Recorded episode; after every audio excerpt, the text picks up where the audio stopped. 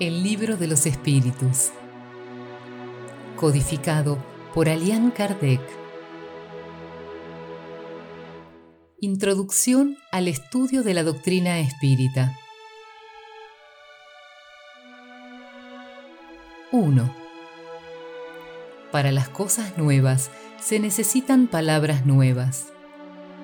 Así lo exige la claridad del lenguaje, a fin de evitar la confusión propia del sentido múltiple de los términos. Las palabras espiritual, espiritualista y espiritualismo tienen una acepción bien definida. Darles una nueva para aplicarlas a la doctrina de los espíritus sería multiplicar las ya tan numerosas causas de anfibología. En efecto, el espiritualismo es lo opuesto al materialismo. Cualquiera que crea tener en sí algo más que materia es espiritualista. Pero no se sigue de ahí que crea en la existencia de los espíritus o en sus comunicaciones con el mundo visible. Por eso, en lugar de las palabras espiritual y espiritualismo, empleamos para designar esa última creencia las palabras espírita y espiritismo, cuya forma recuerda su origen y su sentido radical, y por eso mismo tienen la ventaja de ser perfectamente inteligibles. Reservamos así para la palabra espiritualismo la acepción que le es propia. Diremos, pues, que la doctrina espírita o el espiritismo tiene por principio las relaciones del mundo material con los espíritus o seres del mundo invisible. Los adeptos del espiritismo serán los espíritas, o si se prefiere, los espiritistas. Como especialidad, el libro de los espíritus contiene la doctrina espírita como generalidad se vincula a la doctrina espiritualista, una de cuyas fases presenta. Por esta razón, trae en el encabezamiento de la portada las palabras filosofía espiritualista.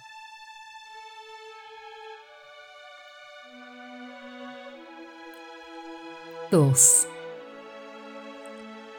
Hay otra palabra acerca de la cual también es importante ponerse de acuerdo, porque es una de las claves de bóveda de toda doctrina moral y la causa de numerosas controversias a falta de una acepción bien determinada. Nos referimos a la palabra alma. La divergencia de opiniones en torno a la naturaleza del alma proviene de la aplicación particular que cada uno hace de esa palabra una lengua perfecta en la que cada idea estuviese representada por un término exclusivo evitaría muchas discusiones. Con una palabra para cada cosa, todos nos entenderíamos. Según algunos, el alma es el principio de la vida material orgánica. No tiene existencia propia y cesa con la vida. Se trata del materialismo puro. En este sentido, y por comparación, cuando se refieren a un instrumento roto, que ya no emite sonido, dicen que no tiene alma. De acuerdo con esta opinión, el alma sería un efecto y no una causa.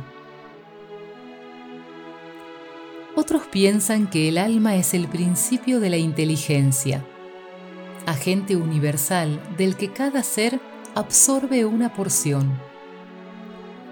Según ellos, no habría en todo el universo más que una sola alma, que distribuye chispas entre los diversos seres inteligentes durante la vida de estos. Después de la muerte, cada chispa retorna a la fuente común donde se confunde con el todo como los arroyos y los ríos retornan al mar del que han salido. Esta opinión difiere de la precedente en que sostiene la hipótesis según la cual hay en nosotros algo más que materia y queda algo después de la muerte. No obstante, es casi como si no quedara nada, puesto que, al no existir más la individualidad, ya no tendríamos conciencia de nosotros mismos. Con arreglo a esta opinión, el alma universal sería Dios y cada ser una porción de la divinidad. Se trata de una variedad del panteísmo. Según otros, finalmente, el alma es un ser moral, distinto, independiente de la materia y que conserva su individualidad después de la muerte. Esta acepción es, sin duda, la más general, porque con un nombre u otro, la idea de ese ser que sobrevive al cuerpo se encuentra en estado de creencia instintiva e independiente de toda enseñanza en todos los pueblos, sea cual fuere su grado de civilización. Esta doctrina, según la cual el alma es la causa y no el efecto, es la de los espiritualistas. sin discutir el mérito de dichas opiniones y considerando tan solo el lado lingüístico del asunto, diremos que esas aplicaciones de la palabra alma constituyen tres ideas distintas, cada una de las cuales requeriría un término diferente. Esta palabra tiene, pues, una triple acepción y a cada uno lo asiste la razón desde su punto de vista en la definición que le da. El defecto está en el lenguaje, que solo dispone de una palabra para tres ideas. A fin de evitar todo equívoco, sería preciso restringir la acepción de la palabra alma a una sola de esas ideas. La elección es indiferente, pues la cuestión es ponerse de acuerdo, ya que se trata de un problema de convención. Nosotros creemos que es más lógico tomarla en su acepción más común. Por eso llamamos alma al ser inmaterial e individual que reside en nosotros y que sobrevive al cuerpo aunque este ser no existiera y no fuese más que un producto de la imaginación, se requeriría un término para designarlo. A falta de una palabra especial para cada una de las otras dos ideas, llamaremos principio vital al principio de la vida material y orgánica, sea cual fuere su origen este principio es común a todos los seres vivientes, desde las plantas hasta el hombre. Dado que la vida puede existir, aunque carezca de la facultad de pensar, el principio vital es una cosa distinta e independiente. La palabra vitalidad no expresaría la misma idea. Ampliación de concepto. Ir a las preguntas 67 y 67a. Para algunos, el principio vital es una propiedad de la materia, un efecto que se produce cuando la materia se encuentra en determinadas circunstancias. Según otros, y esta es la idea más común, reside en un fluido especial, universalmente distribuido y del cual cada ser absorbe y asimila una parte durante la vida, así como vemos a los cuerpos inertes absorber la luz. Este sería entonces el fluido vital, que conforme a ciertas opiniones, no sería otro que el fluido eléctrico animalizado designado también con los nombres de fluido magnético, fluido nervioso, etc. Sea lo que fuere, es un hecho indiscutible, pues se trata de un resultado de la observación, que los seres orgánicos tienen en sí una fuerza íntima que produce el fenómeno de la vida mientras esa fuerza existe. Que la vida material es común a todos los seres orgánicos e independiente de la inteligencia y del pensamiento. Que tanto la inteligencia como el pensamiento son facultades propias de ciertas especies orgánicas. Por último, que entre las especies orgánicas dotadas de inteligencia y de pensamiento, una de ellas está provista de un sentido moral especial que le da una incontestable superioridad sobre las otras, la especie humana. Se entiende que, con una acepción múltiple, la palabra alma no excluye al materialismo ni al panteísmo.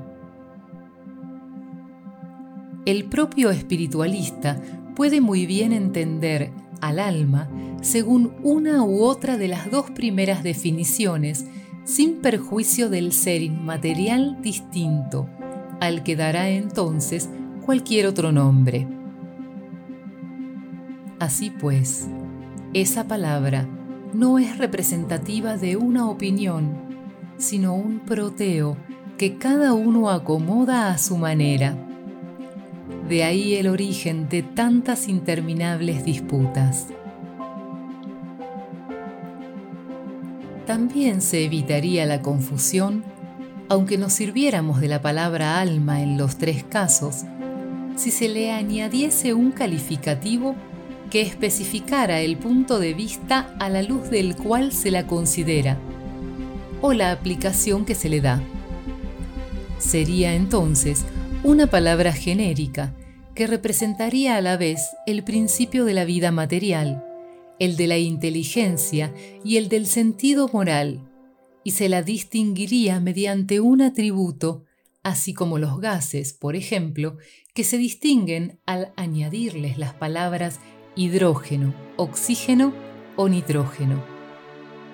Así, podríamos decir, y tal vez sería lo mejor, alma vital para nombrar el principio de la vida material, alma intelectual para el principio de la inteligencia y alma espírita para el principio de nuestra individualidad después de la muerte. Como vemos, todo esto es una cuestión de palabras, pero una cuestión muy importante sobre la cual tenemos que ponernos de acuerdo. De este modo, el alma vital sería común a todos los seres orgánicos, plantas, animales y hombres. El alma intelectual sería propia de los animales y de los hombres. Y el alma espírita pertenecería al hombre únicamente. Creímos que era nuestro deber insistir sobre estas explicaciones, tanto más porque la doctrina espírita se basa naturalmente en la existencia en nosotros de un ser independiente de la materia, y que sobrevive al cuerpo.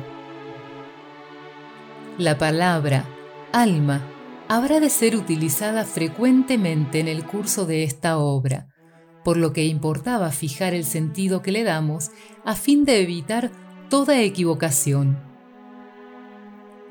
Vayamos ahora al objeto principal de esta instrucción preliminar. 3. La doctrina espírita, como toda novedad, tiene sus adeptos y sus contradictores. Vamos a intentar dar respuesta a algunas de las objeciones planteadas por estos últimos, examinando la validez de los motivos en que se apoyan, sin abrigar, empero, la pretensión de convencer a todo el mundo, pues hay quienes creen que la luz ha sido hecha exclusivamente para ellos. Nos dirigimos a las personas de buena fe, sin ideas preconcebidas o irrevocables, con sinceros deseos de instruirse. Les demostraremos que la mayor parte de las objeciones que se le plantean a la doctrina proviene de una observación incompleta de los hechos y de una opinión formada con demasiada ligereza y precipitación. Recordemos, ante todo, en pocas palabras, la serie progresiva de los fenómenos que han dado nacimiento a esta doctrina.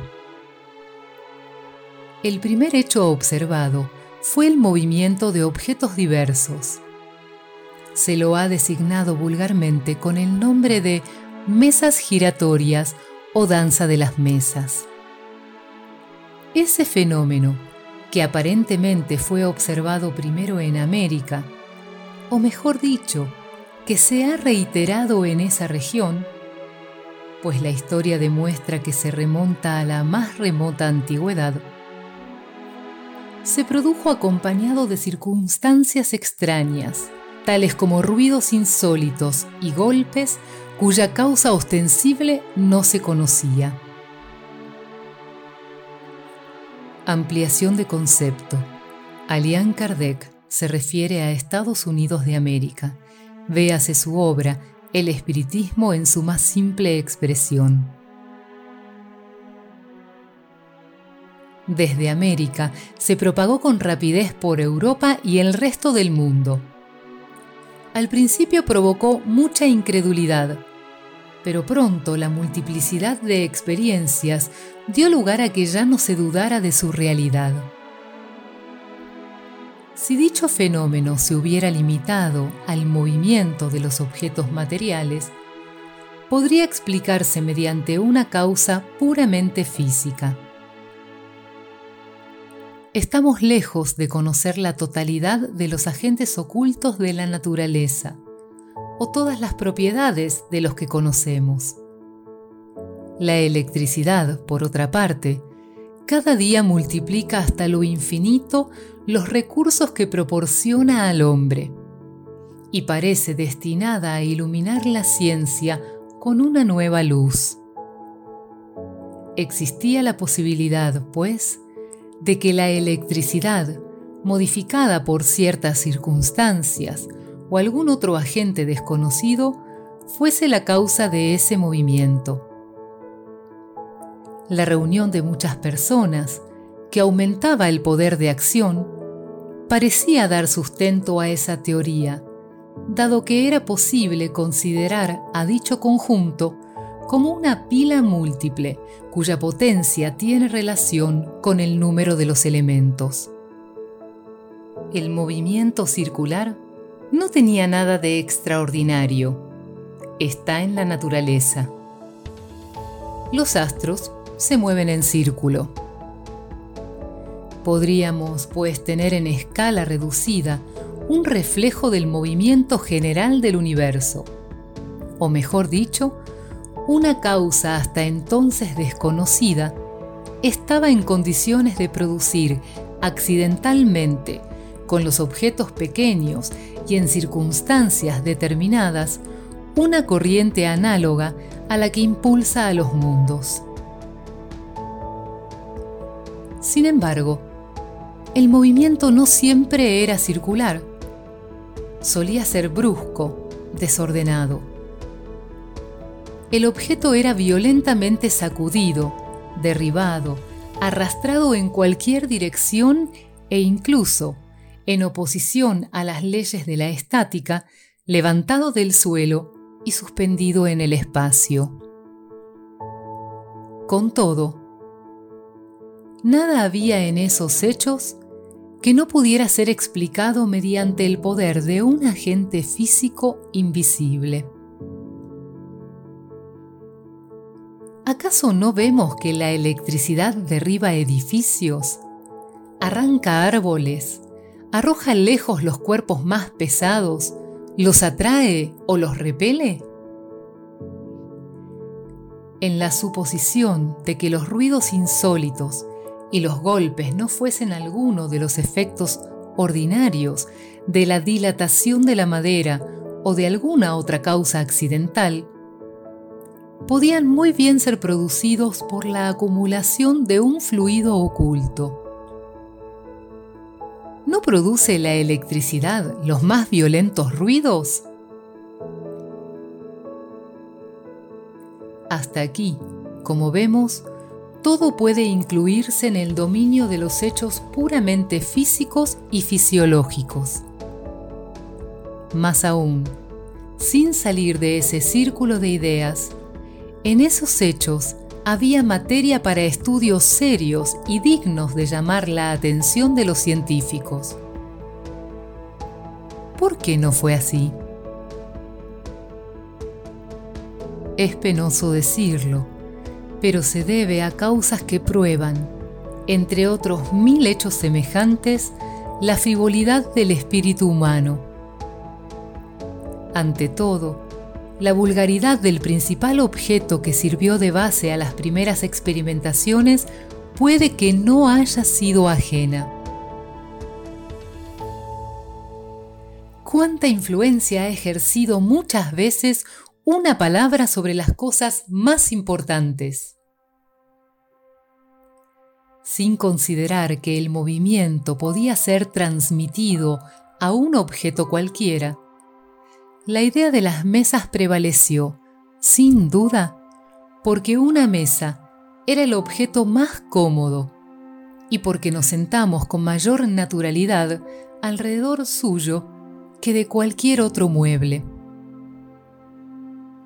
Ahora bien, los hombres superiores son a veces tan pueriles que no sería imposible que ciertos espíritus de élite hayan considerado ajeno a su competencia el ocuparse de lo que se había convenido en llamar la danza de las mesas. También es probable que, si el fenómeno descubierto por Galvani hubiera sido observado por hombres vulgares, que lo hubiesen designado con un término burlón, habría quedado relegado junto a la varita mágica. En efecto, ¿cuál es el científico que no se habría sentido menoscabado al ocuparse de la danza de las ranas?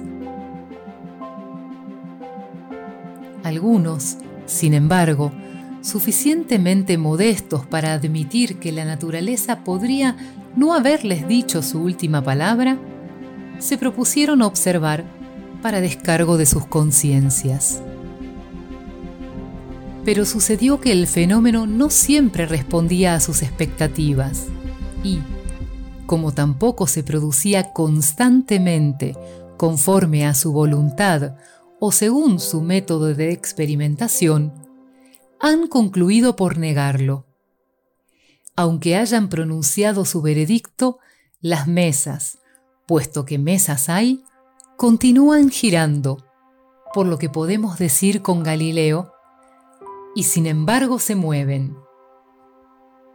Agregaremos, además, que los hechos se han multiplicado de tal manera que hoy han adquirido derecho de ciudadanía. Solo resta encontrarles una explicación racional ¿Se puede inferir algo contrario a la realidad del fenómeno por el hecho de que éste no se produce de manera idéntica cada vez, conforme a la voluntad y las exigencias del observador? ¿Acaso los fenómenos eléctricos y químicos no están subordinados a ciertas condiciones? ¿Cabe negarlos porque no se producen fuera de tales condiciones?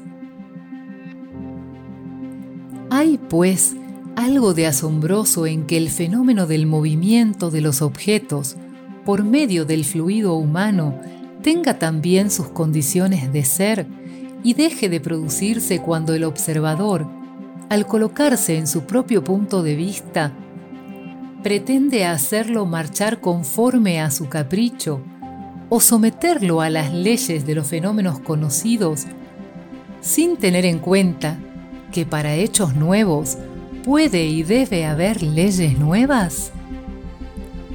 Ahora bien, para llegar a conocer esas leyes, hay que estudiar las circunstancias en las que los hechos se producen. Y ese estudio solo puede ser fruto de una observación constante, atenta y por lo general muy prolongada. Sin embargo, objetan algunas personas, la superchería suele ser evidente.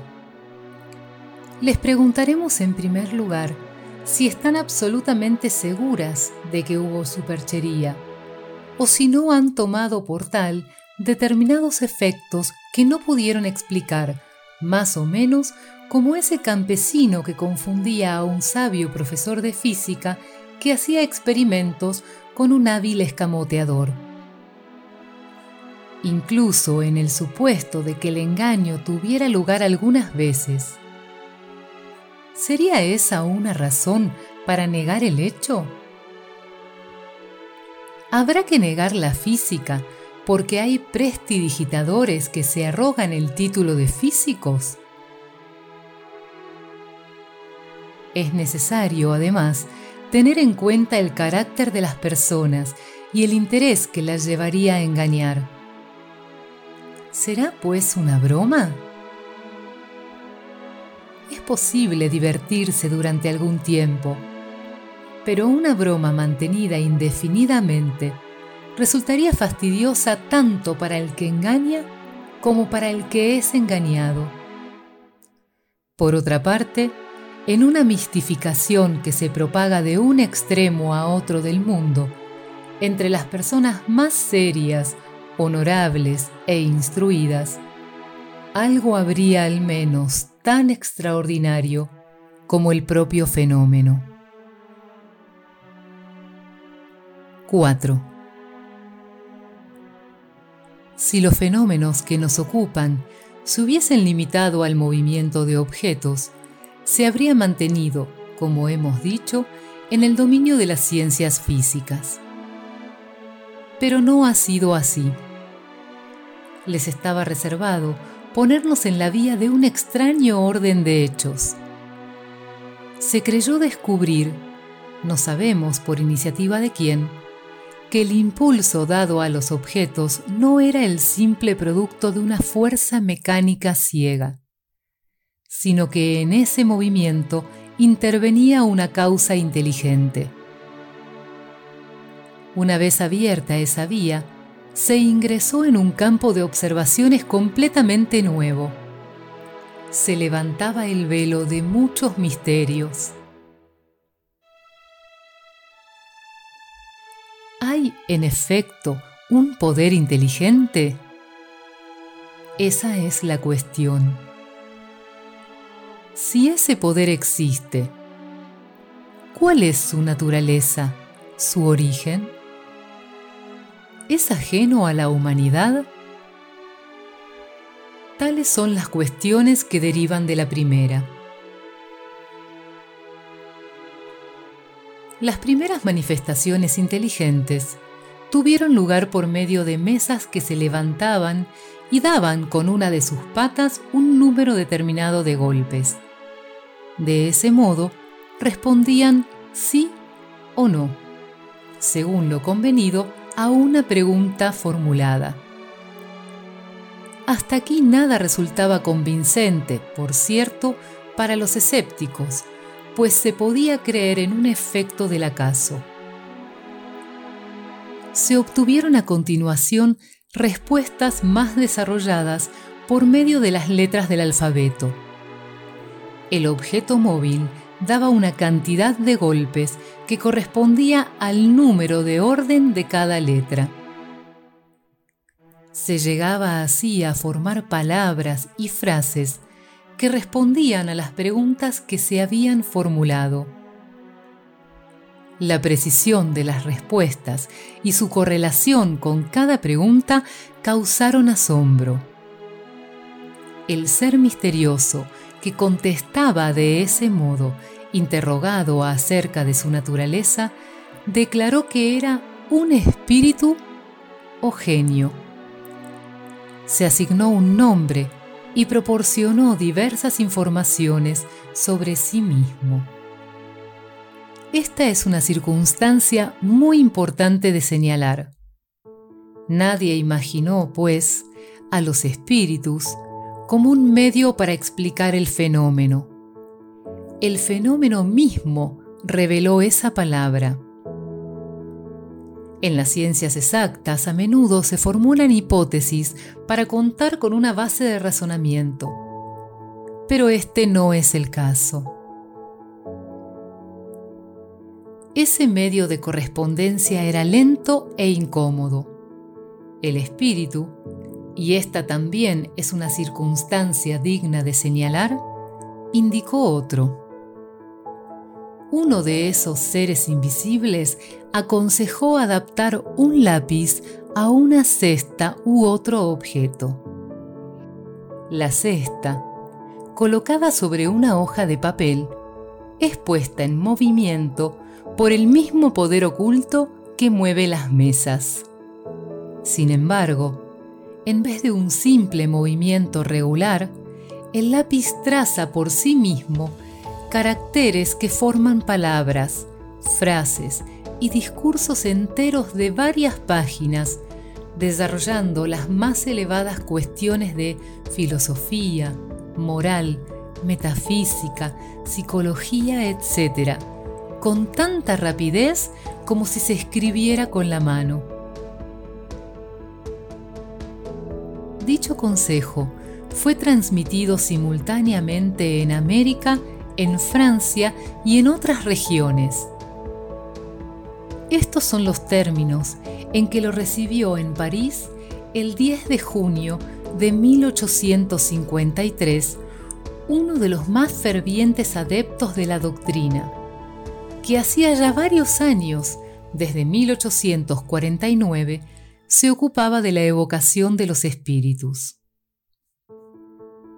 Ve al cuarto de al lado y toma la cestita.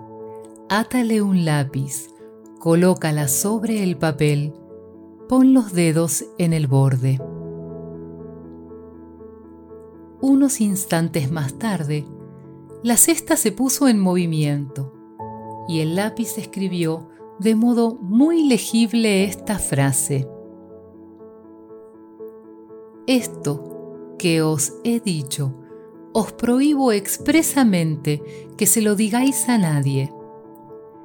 La primera vez que escriba, lo haré mejor.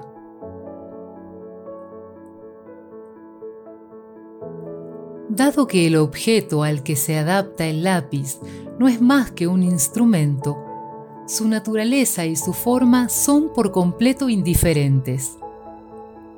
Se ha buscado la disposición más cómoda, por eso muchas personas hacen uso de una pequeña tablilla. La cesta o la tablilla solo se pone en movimiento bajo la influencia de ciertas personas dotadas en este aspecto de un poder especial a quienes se ha designado con el nombre de mediums, es decir, medio o intermediarios entre los espíritus y los hombres. Las condiciones que otorgan ese poder dependen de causas a la vez físicas y morales aún imperfectamente conocidas, pues se encuentran mediums de todas las edades, de ambos sexos y en los más diversos grados de desarrollo intelectual. Esa facultad, además, se desarrolla con el ejercicio. 5. Posteriormente, se reconoció que la cesta y la tablilla en realidad constituían un apéndice de la mano. Y cuando el medium tomó directamente el lápiz, se puso a escribir por un impulso involuntario casi febril. Por este medio, las comunicaciones se tornaron más rápidas, fáciles y completas. Hoy es el más difundido, a tal punto que el número de personas dotadas de esa aptitud es muy considerable y se multiplica día a día. La experiencia, por último, permitió que se conocieran muchas otras variedades de la facultad mediadora.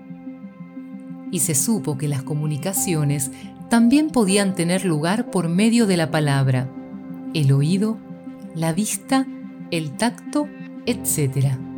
E incluso a través de la escritura directa de los espíritus, es decir, sin el concurso de la mano del medium ni del lápiz. Una vez producido el hecho, restaba constatar un punto esencial el papel del medium en las respuestas y su grado de participación en las mismas, tanto mecánica como moralmente. Dos circunstancias principales que no escaparían a un observador atento permiten resolver la cuestión. La primera es el modo en que la cesta se mueve bajo la influencia del medium, con solo apoyar los dedos en el borde. El examen demuestra la imposibilidad de imprimirle alguna dirección. Esa imposibilidad resulta patente, sobre todo cuando dos o tres personas se colocan al mismo tiempo frente a la misma cesta. Debería haber entre ellas una concordancia de movimientos verdaderamente extraordinaria sería menester, además, concordancia de pensamientos para que se pusieran de acuerdo acerca de la respuesta que habrían de dar a la pregunta formulada. Otro hecho, no menos singular, viene también a aumentar la dificultad. Es el cambio radical de la escritura según el espíritu que se manifiesta, pues cada vez que un mismo espíritu regresa, su letra se repite. Por consiguiente, el medium tendría que dedicarse a cambiar su propia escritura de 20 maneras diferentes y sobre todo recordar cuál pertenecía a cada espíritu. La segunda circunstancia resulta de la naturaleza misma de las respuestas que se encuentran casi siempre, sobre todo cuando se trata de cuestiones abstractas o científicas, notoriamente por encima de los conocimientos y en ocasiones del alcance intelectual del medium. Además, por lo general, éste no tiene conciencia de lo que se escribe bajo su influencia. Y muy a menudo no escucha o no comprende siquiera la pregunta, puesto que la misma puede ser formulada en una lengua que le resulte extraña o incluso mentalmente. También podrá recibir la respuesta en ese mismo idioma. Sucede con frecuencia, por último, que la cesta escribe de modo espontáneo, sin una pregunta previa, acerca de un asunto cualquiera y absolutamente inesperado. Esas respuestas tienen, en ciertos casos, un sello tal de sabiduría, de profundidad y exactitud. Revelan pensamientos tan elevados y sublimes que no pueden emanar más que de una inteligencia superior, identificada con la moralidad más pura. Otras veces son tan superficiales, frívolas e incluso triviales que la razón se rehúsa a admitir que procedan de la misma fuente. Esa diversidad de lenguajes solo encuentra una explicación en la diversidad de las inteligencias que se manifiestan.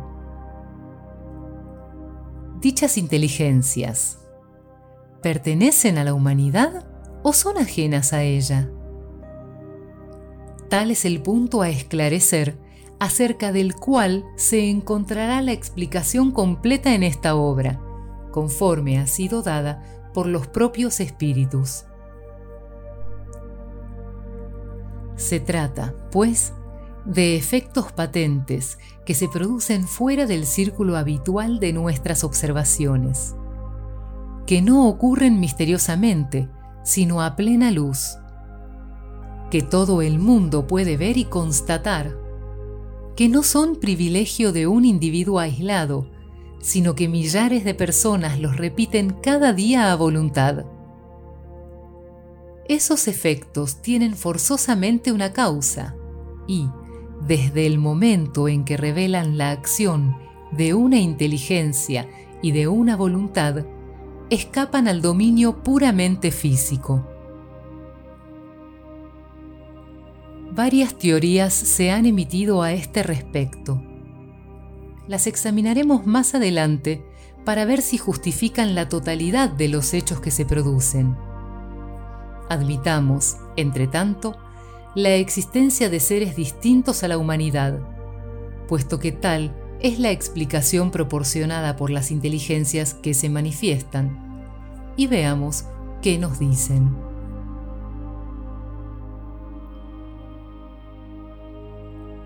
(6) Los seres que se comunican de esa manera se designan a sí mismos, como hemos dicho, con el nombre de espíritus o genios, y dicen haber pertenecido, algunos por lo menos, a hombres que han vivido en la tierra. Constituyen el mundo espiritual, así como nosotros constituimos durante nuestra vida el mundo corporal. Resumimos aquí, en pocas palabras, los puntos más salientes de la doctrina que nos han transmitido a fin de responder más fácilmente a ciertas objeciones. Dios es eterno, inmutable, inmaterial, único, todopoderoso, soberanamente justo y bueno. Él ha creado el universo, que comprende la totalidad de los seres animados e inanimados, materiales e inmateriales. Los seres materiales constituyen el mundo visible o corporal y los seres inmateriales el mundo invisible o espírita, es decir, de los espíritus. Ampliación de concepto. Este pasaje, al igual que el título del libro segundo, deja en claro que Alian Kardec utiliza la locución mundo espírita como sinónimo de mundo de los espíritus, salvo cuando es empleada para designar a quien profesa el espiritismo. La palabra espírita significa de los espíritus, es decir, perteneciente o relativo a los espíritus. Reemplazarla por el vocablo espiritual implica alterar su sentido. En el principio mismo de esta obra, Alian Kardec advierte que para referirse a cosas nuevas hacen falta palabras nuevas e introduce la palabra espírita como uno de esos neologismos. Así, ese adjetivo se aplica a muchos vocablos, doctrina, teoría, ciencia, alma, vida, escala, turbación, naturaleza, infancia, jerarquía, etc. En plural, la encontramos junto a los términos visitas, fenómenos, comunicaciones, manifestaciones, ideas, creencias, libros, etc. Por su parte, la palabra espiritual es utilizada salvo pocas excepciones, en su sentido tradicional. El mundo espírita es el mundo normal, primitivo, eterno, que preexiste y sobrevive a todo. El mundo corporal es secundario, podría dejar de existir o no haber existido jamás, sin alterar la esencia del mundo espírita los espíritus se revisten temporalmente con una envoltura material perecedera, cuya destrucción por la muerte los devuelve a la libertad. entre las diferentes especies de seres corporales, Dios ha escogido a la especie humana para la encarnación de los espíritus que han alcanzado cierto grado de desarrollo, lo que le da superioridad moral e intelectual sobre las demás. El alma es un espíritu encarnado cuyo cuerpo es solamente la envoltura. En el hombre hay tres elementos. Primero, el cuerpo o ser material, análogo al de los animales y animado por el mismo principio vital.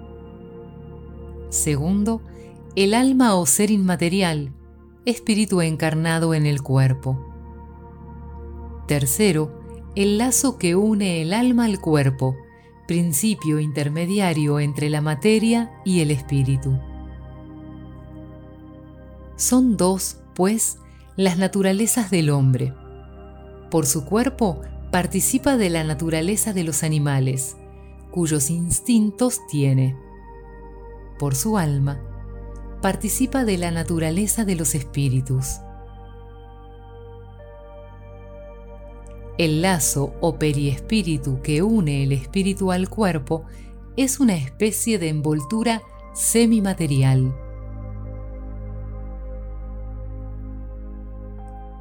Ampliación de concepto. El vocablo periespíritu ha sido creado por el autor.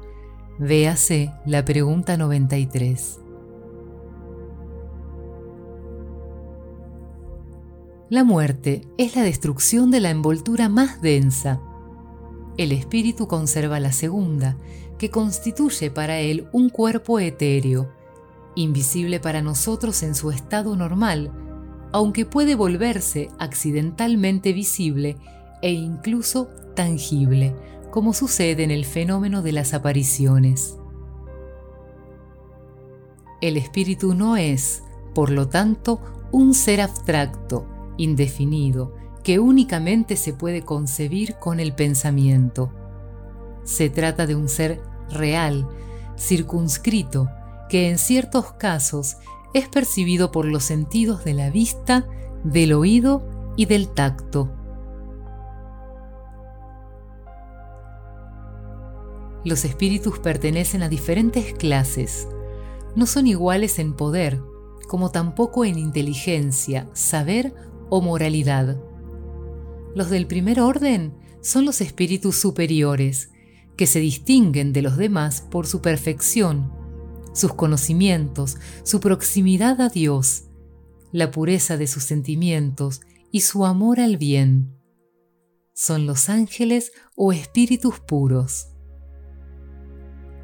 Las otras clases se alejan cada vez más de dicha perfección.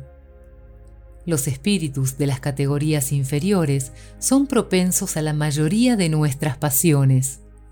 El odio, la envidia, los celos, el orgullo, etc. Se complacen en el mal. Los hay ni demasiado buenos ni muy malos. Son más enredadores y molestos que malvados y las travesuras e inconsecuencias parecen ser su patrimonio. Son los duendes o espíritus frívolos. Los espíritus no pertenecen perpetuamente al mismo orden. Todos mejoran al pasar por los diferentes grados de la jerarquía espírita. Ese mejoramiento tiene lugar por medio de la encarnación, impuesta a unos como expiación y a otros como misión. La vida material es una prueba que deben sufrir repetidas veces hasta que hayan alcanzado la perfección absoluta. Es una especie de tamiz o depurador del que salen más o menos purificados. Al abandonar el cuerpo, el alma regresa al mundo de los espíritus del que había salido y retoma una nueva existencia material después de un lapso relativamente prolongado, durante el cual permanece en estado de espíritu errante. Puesto que el espíritu debe pasar por varias encarnaciones, resulta de ahí que todos hemos tenido muchas existencias y que tendremos todavía otras más o menos perfeccionadas, ya sea en la Tierra o en otros mundos. La encarnación de los espíritus siempre ocurre en la especie humana. Sería un error creer que el alma o espíritu puede encarnar en el cuerpo de un animal. Las diferentes existencias corporales del espíritu son siempre progresivas, jamás retrógradas. No obstante, la rapidez del progreso depende de los esfuerzos que hacemos para alcanzar la perfección. Las cualidades del alma son las del espíritu que está encarnado en nosotros, de modo que el hombre de bien es la encarnación de un espíritu bueno, mientras que el hombre perverso es la de un espíritu impuro. El alma tenía su individualidad antes de encarnar y la conserva después de separarse del cuerpo.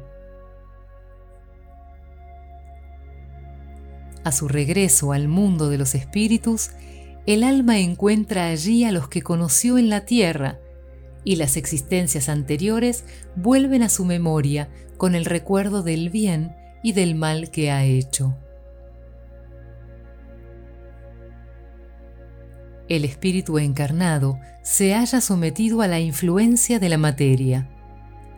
El hombre que supera esa influencia mediante la elevación y la purificación de su alma se acerca a los espíritus buenos, con los cuales habrá de reunirse un día. El que se deja dominar por las malas pasiones y cifra todas sus alegrías en la satisfacción de los apetitos groseros, se acerca a los espíritus impuros, porque da preponderancia a la naturaleza animal. Los espíritus encarnados habitan en los diferentes mundos del universo. Los espíritus no encarnados o errantes no ocupan una región determinada y circunscrita. Están por todas partes, en el espacio y a nuestro lado. Nos ven y se relacionan con nosotros sin cesar. Conforman una población invisible que se agita alrededor nuestro. Los espíritus ejercen sobre el mundo moral e incluso sobre el mundo físico una acción incesante. Actúan sobre la materia y el pensamiento. Constituyen uno de los poderes de la naturaleza y la causa eficiente de una multitud de fenómenos hasta ahora inexplicados o mal explicados, que solo encuentran una solución racional en el espiritismo. Las relaciones de los espíritus con los hombres son constantes. Los espíritus buenos nos incitan al bien, nos sostienen en las pruebas de la vida y nos ayudan a soportarlas con valor y resignación. Los malos nos incitan al mal, se complacen en ver que sucumbimos y que nos asemejamos a ellos las comunicaciones de los espíritus con los hombres son ocultas u ostensibles. Las comunicaciones ocultas tienen lugar mediante la influencia buena o mala que ejercen sobre nosotros sin que lo sepamos. Compete a nuestro juicio discernir entre las inspiraciones buenas y las malas. Las comunicaciones ostensibles tienen lugar por medio de la escritura, la palabra u otras manifestaciones materiales, la mayoría de las veces a través de los mediums que les sirven de instrumento. Los espíritus se manifiestan espontáneamente o por evocación. Podemos evocar a todos los espíritus, tanto a los que animaron a hombres oscuros como a los de los personajes más ilustres, sea cual fuere la época en que hayan vivido. a los de nuestros parientes, nuestros amigos o enemigos, y obtener de ellos, a través de comunicaciones escritas o verbales, consejos, informaciones sobre su situación de ultratumba, sobre sus pensamientos respecto de nosotros, así como las revelaciones que se les permite hacernos. Los espíritus son atraídos en virtud de su simpatía por la naturaleza moral del medio que los evoca. Ampliación de concepto. Como se aprecia más arriba en la sección 4 de esta introducción, Kardec utiliza este vocablo como sinónimo de medium. La frase que sigue nos permite suponer que se alude aquí al círculo o ambiente especialmente moral, integrado tanto por el medium como por las personas que lo acompañan en el ejercicio de su facultad. Los espíritus superiores se complacen en las reuniones serias donde predominan el amor al bien y el deseo sincero de instruirse y mejorar. Su presencia aleja de allí a los espíritus inferiores. En caso contrario, estos encuentran libre acceso y pueden actuar con absoluta libertad entre las personas frívolas o guiadas exclusivamente por la curiosidad, así como en todas partes donde encuentren malos instintos. Lejos de obtener buenos consejos e informaciones útiles, no debemos esperar de ellos más que futilidades, mentiras, bromas de mal gusto o mistificaciones, pues suelen adoptar nombres venerables para inducirnos a error con mayor facilidad. Distinguir entre los espíritus buenos y los malos es en extremo fácil. El lenguaje de los espíritus superiores es invariablemente digno, noble, se haya impregnado de la más elevada moralidad, libre de pasiones inferiores. Sus consejos reflejan la sabiduría más pura y tienen siempre por objeto nuestro mejoramiento y el bien de la humanidad. El lenguaje de los espíritus inferiores, por el contrario, es inconsecuente, suele ser trivial e incluso grosero. Si de vez en cuando expresan cosas buenas y verdaderas, la mayoría de las veces las dicen falsas y absurdas, por malicia o por ignorancia.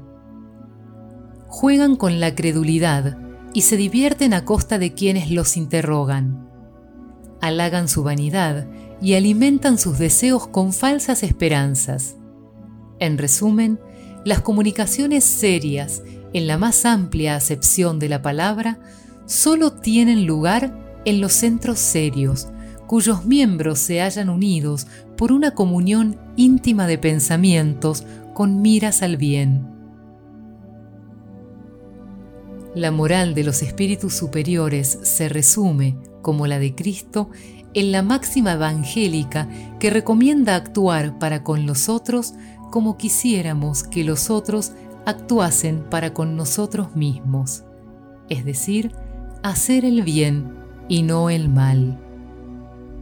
El hombre encuentra en este principio la regla universal de conducta, incluso para sus más insignificantes acciones. Nos enseñan que el egoísmo, el orgullo y la sensualidad son pasiones que nos acercan a la naturaleza animal y nos sujetan a la materia. Que el hombre que, desde este mundo, se desapega de la materia mediante el desprecio a las futilidades mundanas y la práctica del amor al prójimo, se acerca a la naturaleza espiritual. Que cada uno de nosotros debe hacerse útil según las facultades y los recursos que Dios ha puesto en nuestras manos para probarnos.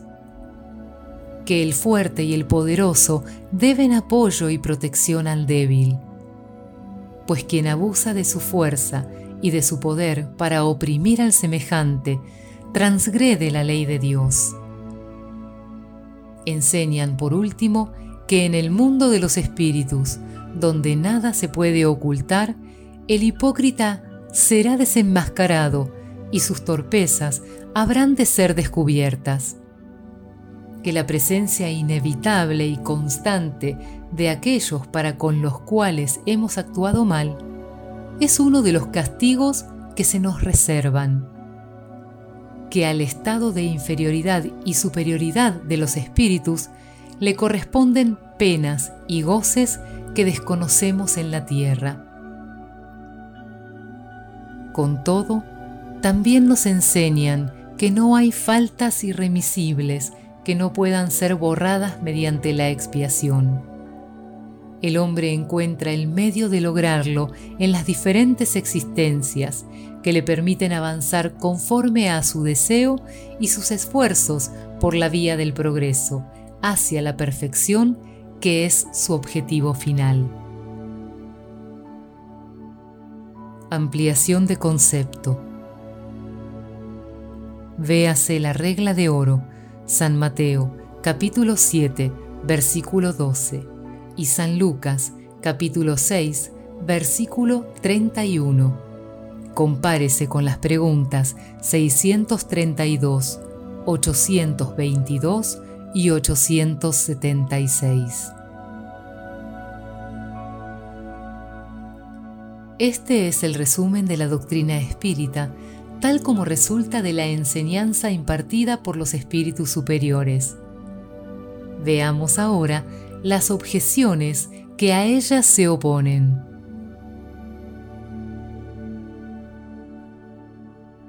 ¡7! Para muchas personas, la oposición de las comunidades científicas constituye, si no una prueba, al menos una fuerte presunción contraria al espiritismo. Por nuestra parte, no somos de los que levantan la voz contra los científicos, pues no queremos que se diga de nosotros que damos la cos del asno. Por el contrario, los tenemos en gran estima y nos sentiríamos muy honrados si se nos contara entre ellos. No obstante, su opinión no puede ser en todas las circunstancias una sentencia irrevocable. Tan pronto como la ciencia se aparta de la observación material de los hechos y trata de apreciarlos y explicarlos, el campo queda abierto a las conjeturas. Cada uno aporta su pequeño sistema que pretende hacer prevalecer y sostiene con obstinación. ¿Acaso no vemos a diario las opiniones más divergentes, alternativamente preconizadas y resistidas, a veces rechazadas como errores absurdos y otras proclamadas como verdades incontestables? Los hechos Allí se encuentra el verdadero criterio de nuestros juicios, el argumento sin réplica. En ausencia de hechos, la duda es la opinión del sabio. Para las cosas notorias, la opinión de los científicos es fidedigna con justa razón, porque saben más y mejor que el vulgo. Pero en materia de principios nuevos, de cosas desconocidas, su manera de ver es siempre hipotética, porque no se hallan más exentos de prejuicios que el resto. Diré incluso que el científico tal vez tiene más prejuicios, porque una propensión natural lo lleva a subordinar la totalidad de las cosas al punto de vista de la ciencia que ha profundizado.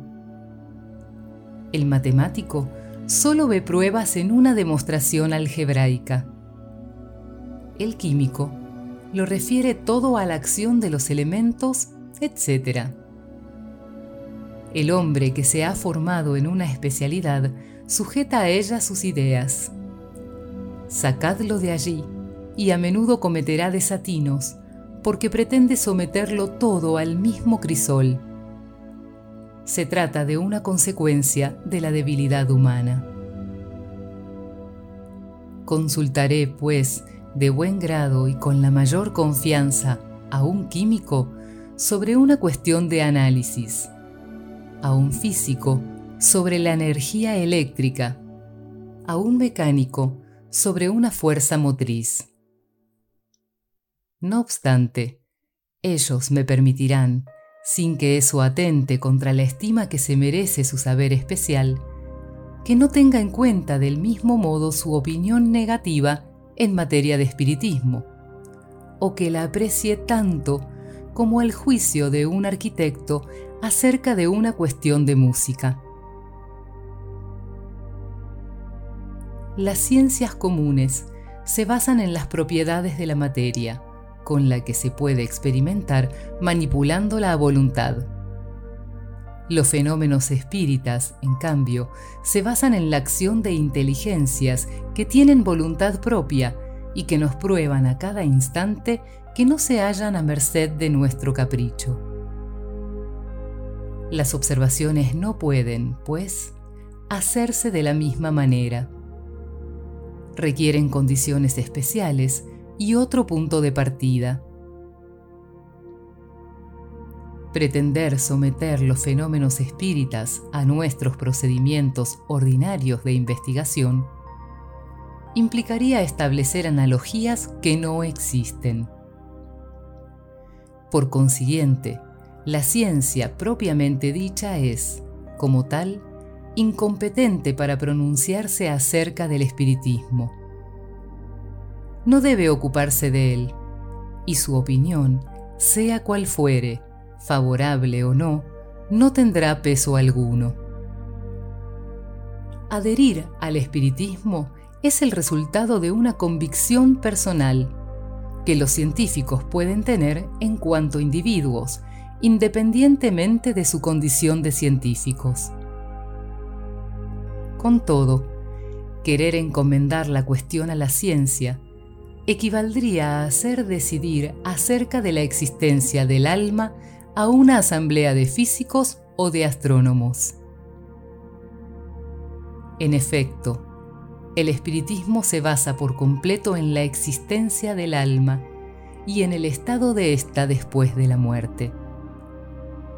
Ahora bien, es extremadamente ilógico suponer que un hombre deba ser un excelente psicólogo por el hecho de que sea un gran matemático o un gran anatomista. Al disecar el cuerpo humano, el anatomista busca el alma y como no la encuentra bajo su escalpelo, tal como encuentra un nervio, o no la ve desprenderse como lo hace un gas, concluye que no existe, porque se coloca desde un punto de vista exclusivamente material. ¿Se sigue de ahí que tenga razón, a pesar de la opinión universal? No. Ya veis, pues, que el espiritismo no incumbe a la ciencia. Cuando las creencias espíritas se hayan divulgado, cuando hayan sido aceptadas por las masas, y a juzgar por la rapidez con que se propagan, esa época no está muy lejos, sucederá con esas creencias lo que con todas las ideas nuevas que han encontrado oposición los científicos se rendirán ante la evidencia y las admitirán individualmente por la fuerza de los hechos. Hasta entonces, es intempestivo desviarlos de sus trabajos específicos para obligarlos a ocuparse de algo que les es ajeno, que no está en sus atribuciones ni en su programa. Entretanto, aquellos que, sin un estudio previo y profundo del asunto, se pronuncian por la negativa y se mofan de cualquiera que no sea de su parecer, olvidan que ha sucedido lo mismo con la mayor parte de los grandes descubrimientos que honran a la humanidad. Se exponen a leer sus nombres en la lista de los ilustres proscriptores de las ideas nuevas, donde se menciona a los miembros de la docta asamblea que en 1752 acogió con una inmensa carcajada la memoria de Franklin sobre el pararrayos, pues la consideraba indigna de figurar entre las numerosas comunicaciones que se le dirigían. O a los de aquella otra asamblea que hizo que Francia perdiera el beneficio de la iniciativa de la Marina de Vapor, cuando declaró que el sistema de Fulton era un sueño impracticable. Así procedieron, pese a que eran temas de su competencia. Por consiguiente, si esas asambleas, que contaban en su seno a la élite de los científicos del mundo, no han tenido más que bromas y sarcasmos para ideas que no comprendían, ideas que algunos años más tarde habrían de revolucionar la ciencia, las costumbres y la industria. ¿Cómo habremos de esperar que un tema ajeno a sus trabajos obtenga mejor acogida? Tales errores, lamentables para la memoria de quienes los cometieron, no podrían quitarles los títulos que en otros aspectos han obtenido y por los cuales se merecen nuestra estima. Pero, ¿es necesario un diploma oficial para estar provisto de buen sentido? ¿Acaso fuera de los sillones académicos no hay más que tontos e imbéciles? Obsérvese bien a los adeptos de la doctrina espírita y se verá que entre ellos no solo hay ignorantes, también se verá un número inmenso de hombres de mérito que la han abrazado, lo cual impide que se la relegue a la categoría de las creencias de las criadas. Por el carácter y el saber de esos hombres, vale la pena que se diga, si ellos afirman la doctrina espírita, es preciso que al menos contenga algo de cierto.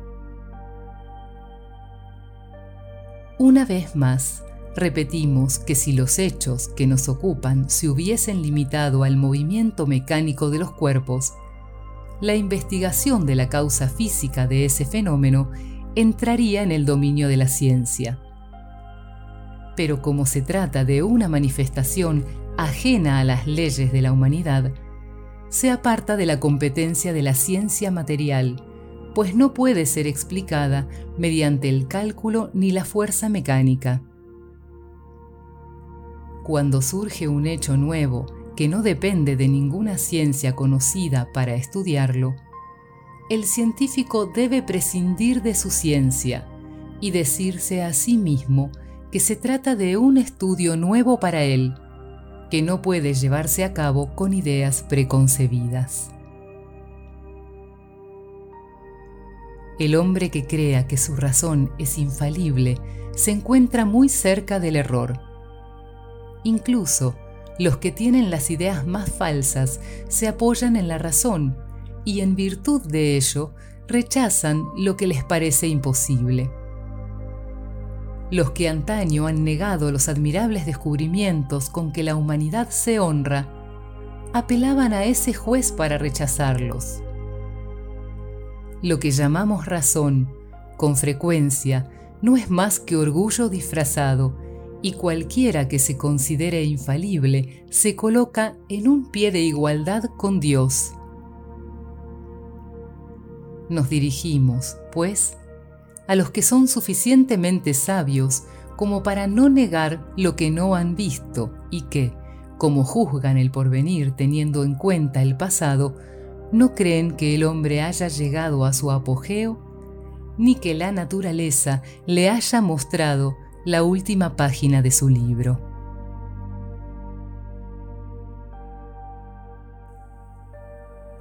(8) Agreguemos que el estudio de una doctrina tal como la doctrina espírita, que nos impulsa de repente a un orden de cosas tan nuevo e importante, solo puede ser llevado a cabo con éxito por hombres serios, perseverantes, libres de prejuicios y animados por la firme y sincera voluntad de alcanzar un resultado.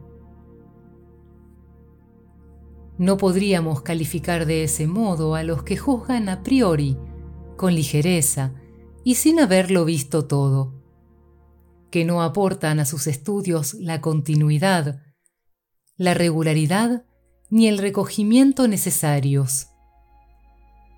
Menos aún, podríamos calificar así a las personas que, para no faltar a su reputación de ingeniosas, se esfuerzan para encontrar un lado burlesco en las cosas más auténticas, o que son juzgadas como tales por personas gracias a cuyo saber, carácter y convicciones se han ganado el derecho a la consideración de quien quiera que se precie de saber conducirse en la vida.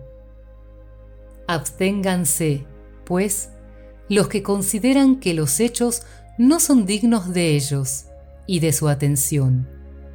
Nadie piensa violentar su creencia, pero les pedimos que tengan a bien respetar la de los demás. Lo que caracteriza a un estudio serio es la continuidad con que se lo lleva a cabo.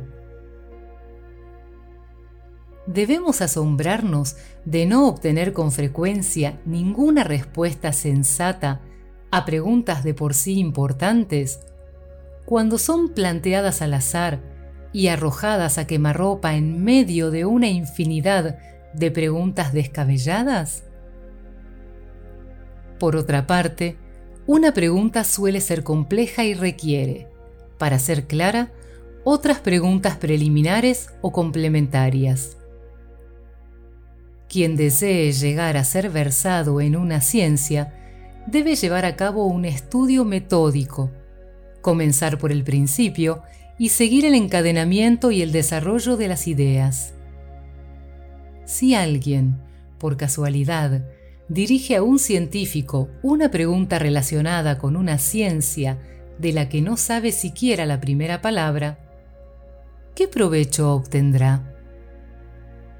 ¿Podrá el propio científico, aún con la mejor voluntad, darle una respuesta satisfactoria?